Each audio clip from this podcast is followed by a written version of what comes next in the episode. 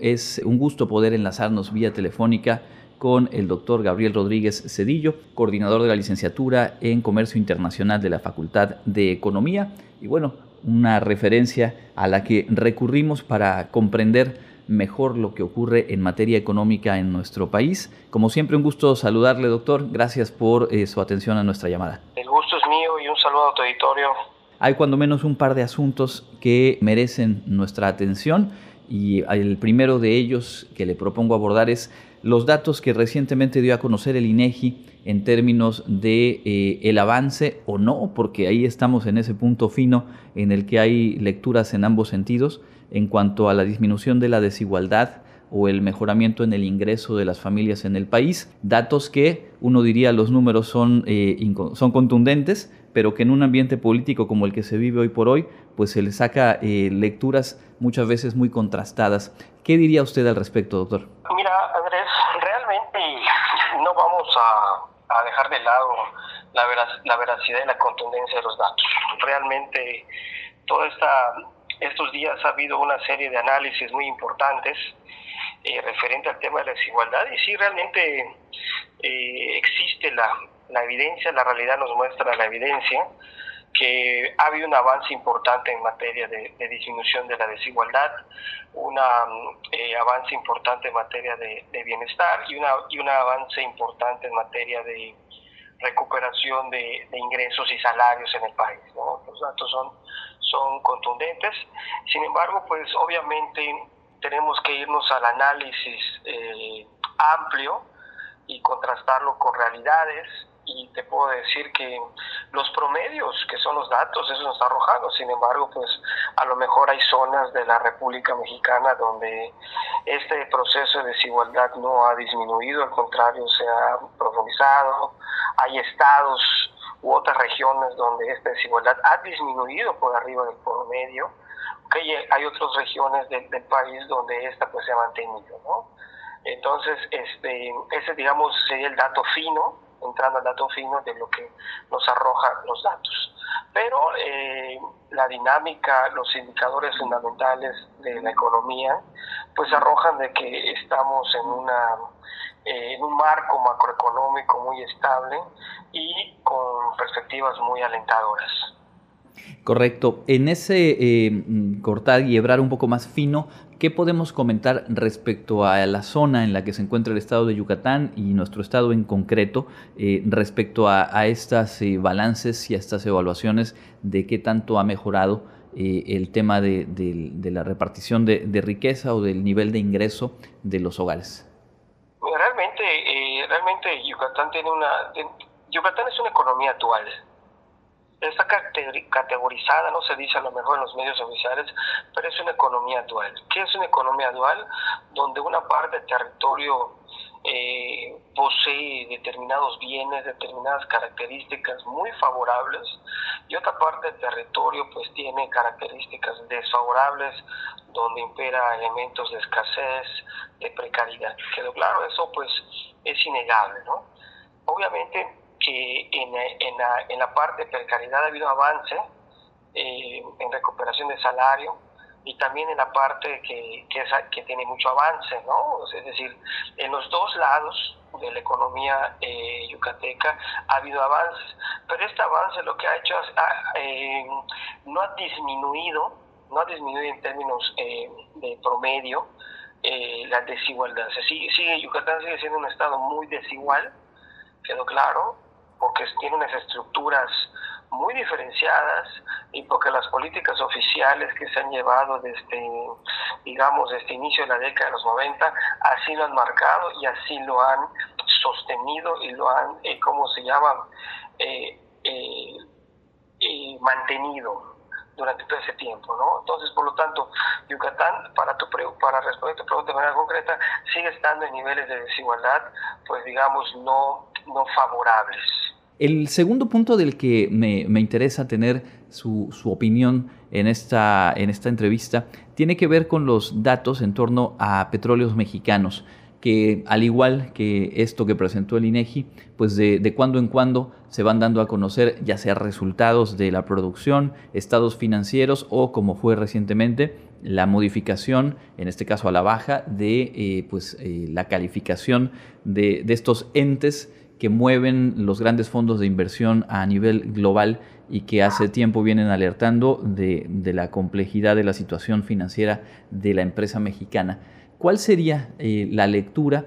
más allá, reitero, de, estas estridencias políticas, del momento en el que se encuentra Pemex y, de la consecuencia que podría tener este tipo de calificaciones pues cada vez más bajas en cuanto a, ser no atractiva para la inversión. Claro, fíjate qué interesante, ¿no? Yo creo que la perspectiva de que arrojó precisamente las calificadoras internacionales, creo que rebasaron su calificación a, Pemex, pues realmente tiene una connotación netamente financiera. Esta es una característica que tener en cuenta. Es una es un enfoque netamente financiero y, este, y en este dato pues eh, es todo sabido Pemex pues es una empresa que no tiene que no tiene digamos un manejo adecuado financieramente como si fuese una empresa netamente privada si tú comparas una empresa netamente privada versus Pemex, obviamente siempre va a haber una diferencia abismal. Pero claro, porque las medidas y las políticas que se con las cuales se maneja una empresa privada son diferentes a las medidas, a las políticas, a las condiciones financieras que maneja una empresa paraestatal, como es el caso de Pemex. ¿Quedó claro? Acá yo quiero hacer una precisión muy, muy, muy bien acotada, ¿no? Ok, ahora, eh, sí, realmente bajo ese marco sí Pemex tiene, tiene y ha tenido y siempre ya lleva más de tres décadas siendo una empresa que arroja eh, de manera financiera números rojos, que siempre tiene comprometido algún área de todo su proceso, ya sea de exploración, producción, petroquímica, industrial, etcétera, ¿no? Sin embargo, ahora la cuestión acá es cómo se debe ver esta empresa. ¿sí? Realmente Pemex el mercado mundial pues está demandando petróleo. Quedó claro. Es una empresa que si bien tiene, tiene problemas financieros, no está quebrada técnicamente, no está en la quiebra. Quedó claro. ¿Por qué? Y, y sobre todo, ¿por qué no está en la quiebra? Una, porque el mercado mundial está demandando petróleo a, precios importantes, el barril. Dos, nosotros tenemos petróleo sea refinado, sea crudo, nosotros tenemos petróleo, por lo tanto tenemos, el mercado existe para vender productos y poder hacer frente, digamos, a estos pasivos con los cuales la empresa pues este, se está enfrentando. A lo mejor no es una empresa que tenga las ganancias, no es una empresa que la comparemos con las primeras empresas eh, más importantes, taquilleras de las bolsas mexicanas, de las bolsas de valores internacionales, quedó claro, pero es una empresa que se ha mantenido en los últimos 100 años y hasta ahorita no ha quebrado. Es otro enfoque, ¿no? Ahora, eh, no hay que perder empresa, no hay que perder de vista que como empresa como empresa paraestatal, su respaldo, su respaldo es por parte del gobierno. Realmente Pemex es un activo, es un activo no financiero, pero sí económico. ¿Cuál es la diferencia? Que a lo mejor tiene problemas en números rojos por cuestiones de gestión financiera, pero representa la gestión de un, es una empresa que se encarga de gestionar uno de los recursos estratégicos más importantes y que más demanda el mundo en estos momentos quedó claro. Por lo tanto, es una empresa que es redituable, económicamente redituable, es un activo y además representa un sector estratégico para nuestro país. Esa es otra manera de valorar también la calidad de la, de la empresa mexicana. Lo que pasa es que siempre nosotros hacemos la, el análisis partiendo del enfoque empresarial, de corporación, de transnacional. Oye, como la empresa X eh, cotiza, eh, su, su, se, endeuda muy barato porque confían en él, porque invierten, porque está en constante eh, innovación, pues obviamente apenas esta situación no la podemos poner en este marco porque Pemex como empresa representa una parte importante de los flujos financieros que utiliza el gobierno para ejercer el gasto público. ¿no? Entonces, es una cuestión sui generis no hay que verlo de una manera acotada y muy eh, cuadrada como lo plantea la ortodoxia financiera a nivel mundial.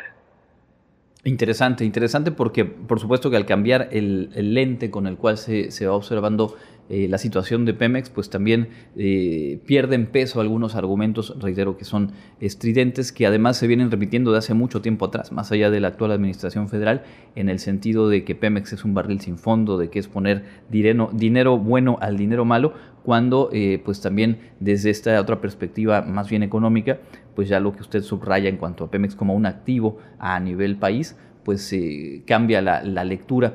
Y para cerrar, agradeciendo como siempre esta posibilidad de platicar con, usted, preguntarle em, qué mm, pronóstico, qué, se puede esperar respecto al este segundo semestre del año o estos últimos cinco meses por delante, eh, toda vez que eh, los datos parciales de los primeros dos trimestres en cuanto al crecimiento económico, pues han sido superiores a lo que se contemplaba y se ha dicho pues que es una recuperación la que se vive actualmente, pues de eh, todavía obviamente de, porcentajes bajos, pero que sí sorprende y que cuando se compara con otros eh, países de América Latina, pues nos marca una tendencia eh, más positiva lo que se está viendo en México en, estos momentos. Sí, mira, ahorita estamos en el tercer trimestre del año y obviamente ese tercer trimestre estamos dando de una consolidación de datos muy positivos. Esto realmente quiere decir que algo se está haciendo bien. Esto realmente quiere decir que en México hay confianza. Y la confianza en materia económica es una variable que es complicada de medir, pero que desde el punto de vista cualitativo es extremadamente estructural. Por lo tanto, eh, eh, ¿dónde encontrar el punto para saber qué estamos haciendo bien, pues bueno, es una combinación de, elementos, tanto internos como externos. Externos, por ejemplo, eh, nos sigue ayudando el hecho de que en Estados Unidos la inflación es alta, este, nos sigue ayudando que Estados Unidos está invirtiendo gasto público en su propio país, que eso genera también un, un remanente en nuestro país. Eh, de manera interna, pues existen las condiciones financieras del país, las finanzas públicas, existe eh, estos elementos de, disminución de la desigualdad, existe una lucha contra, o un control de la inflación que no se pensaba hacer, existe también una política que se gestó en la, en la, pandemia que fue muy controversial, pero que también se lo podemos atribuir a eso, estos, eh, a esa política, estos resultados, como el no endeudarse solo por, por, endeudarse por la crisis energética, pero claro, eh, tenemos un, un tipo de cambio que realmente está manifestando manifestando, digamos, resultados, porque el, tipo de cambios eh, es el resultado de factores internos muy positivos en nuestro país, ¿no? Como una elevación de la productividad, reitero la disminución de desigualdad, reitero las finanzas públicas, una, una balanza comercial que se está, que está recuperando, la inversión extranjera está viniendo. Entonces, eh, yo te podría decir, eh, y retomando el título de un artículo que por allá vi que no recuerdo su nombre, que estamos en un momento mexicano y ojalá que sigamos así. Okay. La pregunta sería, ¿cómo vamos a terminar a lo mejor el año? Yo creo que lo vamos a terminar con perspectivas positivas. Al menos estamos muy por arriba de comportamientos positivos del promedio, muy por arriba del promedio de comportamientos positivos de muchos países, sobre todo los países latinoamericanos, con los cuales competimos en materia de inversión extranjera directa. Correcto, pues eh, interesante, algo que seguramente eh, tendrá la atención tanto de especialistas como del periodismo en general y ojalá a lo largo de los próximos meses podamos volver a, platicar con usted para ir eh, pues entendiendo cómo avanzan estos procesos, que tanto el momento político al que ya nos encaminamos con el proceso electoral federal puede o no tener eh, influencia sobre estos datos, pero por lo pronto agradecemos como siempre esta posibilidad de comprender y de enfocar desde diferentes perspectivas lo que pues es de, interés general como tiene que ver con la economía de nuestro país. Doctor, como siempre, gracias por su tiempo. Ti Andrés, eres muy amable, encantado de estar en tu programa y reitero el saludo a tu auditorio es el doctor Gabriel Rodríguez Cedillo, coordinador de la licenciatura en Comercio Internacional de la Facultad de Economía, platicando hoy aquí en Contacto Universitario.